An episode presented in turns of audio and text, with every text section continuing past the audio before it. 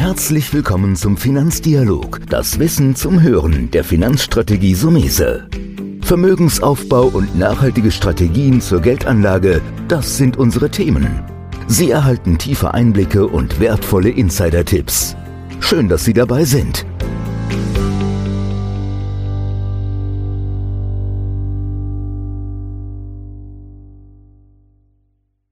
Antizyklisch investieren.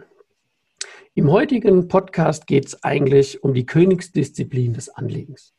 Antizyklisches Investieren erfordert starke Nerven, guten Willen und auch das Handeln wollen. Dazu habe ich eingeladen Patrick Pelzer, ein Finanzexperte aus Hamburg, auch ein Kollege von mir, den ich seit vielen Jahren kenne und schätze. Und erstmal, Patrick, danke, dass du dir die Zeit nimmst, dich mit mir hier auszutauschen. Schönen Dank für die Einladung, Toni. Ja, wir, wir beide reden ja öfters über das Thema, aber ich habe gedacht, das ist so spannend, auch wenn es nicht für jedermann geeignet ist, glaube ich. Ähm, ist es so spannend, dass ich darüber einen Podcast machen will. Und bevor wir so ein bisschen tiefer vielleicht reingehen, warte, jetzt sag nochmal, was ist denn antizyklisches Investieren? Antizyklisches Investieren ist, du investierst in das, in das der breite Markt keine Lust hat zu investieren. Also wir ähm, definieren das so, dass wir uns auf Länder konzentrieren, die in der Gunst der Anleger ganz, ganz weit unten sind, weil sie äh, zum schlechtesten, also den schlechtesten Markt der letzten fünf Jahre darstellen. Und dort suchen wir den besten Fonds aus, der in diesem schlechtesten Markt am besten performt hat und sprechen die Empfehlung aus, für die nächsten fünf Jahre dort zu investieren. Mhm. Das ist ja schon eine gewisse Strategie, die dahinter steckt. Genau. Also, ähm, das heißt, da wird es wahrscheinlich aber auch im ersten Moment ein bisschen exotisch, weil du hast ja auch gesagt Länder. Kann man dann sagen, kann man da in jedes Land investieren oder würdest du sagen, das ist jetzt zwar der schlechteste Markt der letzten fünf Jahre, was die, das erste Research von dir betrifft, aber wo du auch sagst, nee, da gibt es Parameter, die dann doch auch gegen so ein Invest trotzdem sprechen können? Ja, das stimmt tatsächlich. Äh, du musst halt gucken, dieses Land, ob dieses Land tief und breit genug ist, ob es dort genug Branchen gibt, genug erfolgreiche Unternehmen und vor allen Dingen, ob es überhaupt einen Fonds gibt, der diesen Markt abbildet. Das heißt, ähm, bleiben wir dabei, wenn du im Investment gehst und, und den, sagen wir, das Land abbildest, gehst du auch in aktive Fonds oder nimmst du dir auch mal einen ETF oder sagst du, das ist je nachdem gar nicht so entscheidend? Also, ähm, ich gehe nur in aktiv gemanagte Fonds, weil ähm, ich möchte ja gerne die Möglichkeit haben, günstig zu kaufen. So wie ich ein Land heraussuche, das jetzt sehr, sehr günstig ist, ähm, suche ich natürlich auch Fonds heraus, die innerhalb dieses Landes in die gesündesten, günstigsten oder ertragsreichsten Unternehmen investieren. Da hilft es mir nichts, in die größten Unternehmen zu investieren. Ähm, das würde nicht zu dem Stil passen. Mhm. Okay, das ist ja plausibel, leuchtet ein, da auch nochmal ein aktives Management einzuschalten. Jetzt ist es so, wir spielen es durch. Ich habe den Markt gefunden, ich habe den Land. Wir können ja nachher, nachher nochmal über zwei, drei Beispiele aus der Vergangenheit reden, um mehr Gefühl für den, für den Hörer reinzubekommen. Aber jetzt ist es ja so, ich kann ja investieren. Ich habe das ja auch schon gemacht für mich. Du gehst rein und es bang, haut dir trotzdem nochmal 20, 30 Prozent runter, obwohl man vermeintlich am Anfang ja denkt, es ist schon günstig. Wie, wie muss man da emotional damit umgehen? Na, du, äh, du, du gehst nur vom Kopf her, du gehst nicht vom Gefühl rein. Das heißt, du suchst dir von vornherein den schlechtesten Markt heraus der letzten fünf Jahre und wenn er runtergeht, umso besser. Dann kannst du nochmal nachkaufen. Mhm. Oder wartest einfach ab, weil deine Strategie sind fünf Jahre. Mhm.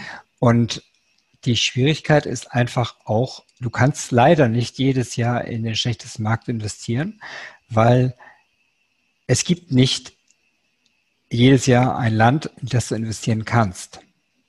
Mhm. Ähm, und wenn du ein Land gefunden hast, in das du investieren kannst, in dem es auch Fonds gibt, wo du den besten Fonds der letzten fünf Jahre herauskristallisieren kannst, dann musst du natürlich auch gucken, war der permanent besser als der Markt, dieser, dieser Fonds, und hat das Fondsmanagement immer noch die die Verantwortung für diesen Fonds oder hat sich da irgendetwas getan?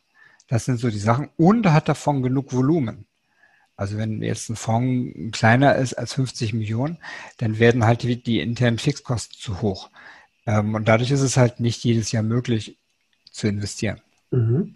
Aber okay, was du gesagt hast, leuchtet ja generell auch ein. Das muss ja nicht mal antizyklisch sein, sondern wenn ich mich für einen aktiven Manager entscheide, dann muss ich auch immer wieder mich hinterfragen, ist dasselbe Management, da bin ich bei dir, genau wie du es gesagt hast. Ganz genau, das ist, äh, das ist die Basis, ähm, das, was wir ja auch machen. Nur bei den, den am schlechtest gelauftesten Märkten, die wir haben, den letzten fünf Jahren, da ist dieses, die Motivation der Anleger nicht besonders hoch, dort zu investieren. Und das merkt man dann sehr schnell am Fondsvolumen. Das war vielleicht mal gut, als der Markt gut dastand, aber jetzt steht der Markt schlecht da und jetzt ist das Fondsvolumen ganz klein. Und dann besteht natürlich die Gefahr, dass so ein Fonds dann halt ähm, ja, äh, äh, zusammengestampft wird oder mit einem anderen Fonds fusioniert. Mhm in dem Schritt, oder machen wir es mal anders, versuchen wir mal Butter bei die Fische zu bringen. Gib doch mal ein paar Beispiele der letzten 10, 20 Jahre, wo du sagst, die sind herausgestochen als schlechteste Märkte. Wir haben zum Beispiel in, in, der, in, der, in der Finanzkrise 2008, 2009 ähm, gab es halt ein, der allerschlechteste Markt, das war Irland. Mhm. Nur es war nicht möglich, einen irischen Fonds aufzulegen. Das heißt, es gab ein, ein einen einzigen irischen Fonds. Und wenn man in den investiert hätte, dann hätte man zugesehen, wie zwei Monate später dieser Fonds aufgelöst wird. Mangels Volumen. Da waren dann irgendwie so 1,2 Millionen drin. Das hat dann irgendwann nicht mehr gereicht. Dann hat man sein Geld bekommen und dann ist der Markt tatsächlich sehr, sehr gut gelaufen. Also äh, lief hervorragend, aber man war halt nicht dabei. Okay. Das war ein Beispiel dafür, dass es halt, wenn der, das Investmentvolumen, sprich das Vorvolumen einfach zu klein ist. Ganz genau. Ähm, oder auch ähm, Griechenland. Es gab ähm, sehr gute Griechenland-Fonds. Ähm, als Griechenland halt der schlechteste Markt der, der letzten fünf Jahre geworden ist, hat man halt festgestellt, die guten Fonds sind fusioniert mit Südeuropa-Fonds. Aber das wollte man vielleicht gar nicht. Man wollte ja speziell ein Land halt investieren. Hingegen, was sehr gut geklappt hat, war ähm, letztes Jahr war Türkei der allerschlechteste Markt der, der vergangenen fünf Jahre. Da hatte man eine schöne Auswahl, da konnte man sehr gut investieren. Ähm, ja, die letzten zehn Jahre hast du angesprochen. Also ein Beispiel zum Beispiel ist schon ein bisschen länger her, 2003. Da war es Finnland, war der allerschlechteste Markt. Ähm, und da wurde mir auch diese Idee das erste Mal von einer Investmentgesellschaft vorgestellt und ich habe mir das angeguckt, ohne es zu machen. Und dann kam 2008, 2009 die Finanzkrise und dann habe ich halt geguckt, was wäre denn gewesen, wenn? Und es wäre eine gute Entscheidung gewesen, kann man sagen. Denn im hast, du einen Back, hast einen eigenen Backtest sozusagen. Ganz genau. Und seitdem probieren wir, also machen wir das ja seit, seit 2008, 2009. Und ähm, jedes Land, das wir durchgespielt haben, lief tatsächlich auch sehr, sehr gut. Mhm. Die nächsten fünf Jahre. Okay. Ähm, das heißt, die vergangenen fünf Jahre der schlechteste. Und dann genau. aus, dass die Anlagedauer dann grundsätzlich aber auch ist, so die nächsten fünf Jahre mal mindestens drin zu bleiben, oder?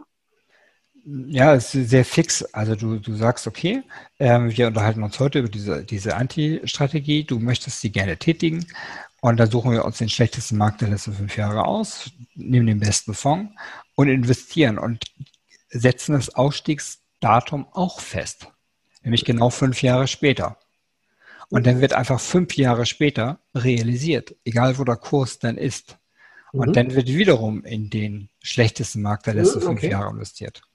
Jetzt würdest du sagen, bei einem Depot, sagen wir mal ein Beispiel zu haben, 100.000 Euro, wie viel könnte man, sollte man überlegen, in so eine Anti äh, antizyklische Strategie zu beizumischen? Kann man sagen, das ist eigentlich egal, es hängt mehr vom Typ ab? Oder gehst du hin und sagst, naja, vielleicht nur 10, 20 Prozent und der Rest eher noch marktbreiter zu gehen? Oder gibt es da keine Regel? Auch da gibt es eine Regel. A, musst du natürlich breiter zu sein. In antizyklisch zu investieren, das ist sehr, sehr schwer, gefühlsmäßig, weil du, du, du findest kaum Gesprächspartner, mit denen du darüber dich unterhalten kannst, dass es jetzt besonders toll ist, weil jeder ist vom Gegenteil überzeugt. Aber wenn du dann sagst, okay, ich gehe jetzt mit fünf Prozent meines ähm, verfügbaren Vermögens, gehe ich rein in den schlechtesten Markt, wohl wissentlich, wenn der Markt noch weiter fällt, was immer sein kann, dann kaufe ich nochmal nach, mhm. äh, so dass es dann wieder bei fünf Prozent ist und dann lasse ich den Markt laufen fünf Jahre lang. Bedeutet, im nächsten Jahr, wenn es dir dann wieder gelingt, einen schlechtesten Markt zu finden, in den du investieren kannst, gehst du wieder mit 5% rein. Mhm. Das machst du viermal hintereinander und dann hast du schon 20%. Ja, okay, gut, jetzt. Mhm. Genau, und, und aus 20% wird aufgrund der Wertentwicklung auch schnell 30, 40, 50 Prozent. Mhm. Aber dann hast du Erfahrung gemacht, dann weißt du, warum du das tust und mhm. wie viel Erfolg es ist. Also wichtig ist nicht alles auf eine Karte setzen und halt dieser Strategie treu zu bleiben. Und die tiefsten Kurse haben wir immer dann, wenn wir am wenigsten davon überzeugt sind, dass es jetzt gut ist zu investieren. Mhm. Ich meine, das sind super klasse Ideen. Jetzt habe ich so ein bisschen noch, noch eine Frage. Du sagst äh, grundsätzlich, ähm, und da liegt ja, glaube ich, auch deine hohe Expertise und Kompetenz in der Ländergeschichte. Würdest du das auch raten für Branchen oder sagst du, das ist einfach zu Yoga, weil ich diesen, diese Marktbreite nicht habe, die du vorhin erwähnt hattest? Weil in einem ähm, Land habe ich ja wieder verschiedene Branchen. Äh, du, du, hast recht, also ich orientiere mich halt an Länder, ähm, die, die, die sich abbilden lassen, zum Beispiel von Morgan Stanley, MCI äh, ähm, Country. Aber ich habe das dann umgewandelt und habe ja auch in Branchen investiert und habe mir immer die schlechteste Branche rausgesucht. Und da muss ich sagen, das war nicht so doll. Mhm. Also die Länder, das, das hat, hat eine andere Dynamik. Äh, Branchen leuchtet, leuchtet ein von meiner Logik her, aber ähm, nee, kann man nicht so sagen. Mhm.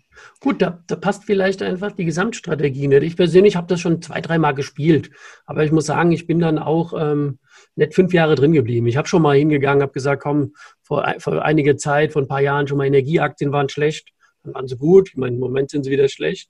Dann habe ich ähm, Gold und Silber mal gemacht, ähm, aber im Grunde rein eins, zwei Jahre. Und dann kam schon so eine Gegenbewegung dann gehst du raus und erlebst du das, was viele Anleger auch erleben. Das passiert dem Berater auch mal. Gehst vielleicht zu früh raus. Ich glaube aber, das ist eine gute Quintessenz für diesen Podcast heute, ist diese ganz klassische, konsequente Ansatz, fünf Jahre gucken, wo ich rein kann, fünf Jahre drin sein, dann rollieren zu arbeiten. Das heißt mit den Prozenten, das gefällt mir sehr gut. Ja? Ähm, sorry, dass ich jetzt unterbreche. Wenn du jetzt für fünf Jahre investierst und innerhalb des Fonds tut sich was. Also das Management wird ausgetauscht. Oder, oder, oder. Natürlich musst du denn diese, diese Anlage auch immer wieder auf den Prüfstand stellen. Aber das ist unabhängig von der Performance. Hm, also okay. da, genau. Leuchtet ein, wie du vorhin gesagt hast, ähm, was man ja sowieso rät, jedes Jahr mindestens das Depot anzugucken und auch die Besonderheiten deiner antizyklischen Strategie ja, genau. ähm, facettenreich zu beleuchten. Du, super.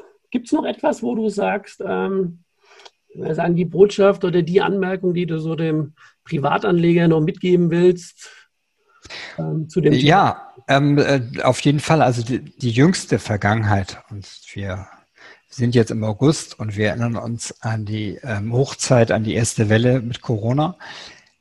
Natürlich hätte man da auch gucken können, okay, welches Land ist dann da? Aber wenn der Markt so ausgeblutet ist und so negativ ist und die, die, die Weltuntergangsstimmung vorhanden ist, dann braucht man auch nicht unbedingt ein Land auszuwählen. Dann kann man einfach in den breiten Markt investieren und dann geht man einfach auf Wachstum. Also immer das, was, was man am wenigsten also von ausgeht, oh, jetzt geht alles runter, dann muss man sagen, okay, ja, und wenn nicht, dann bin ich dabei.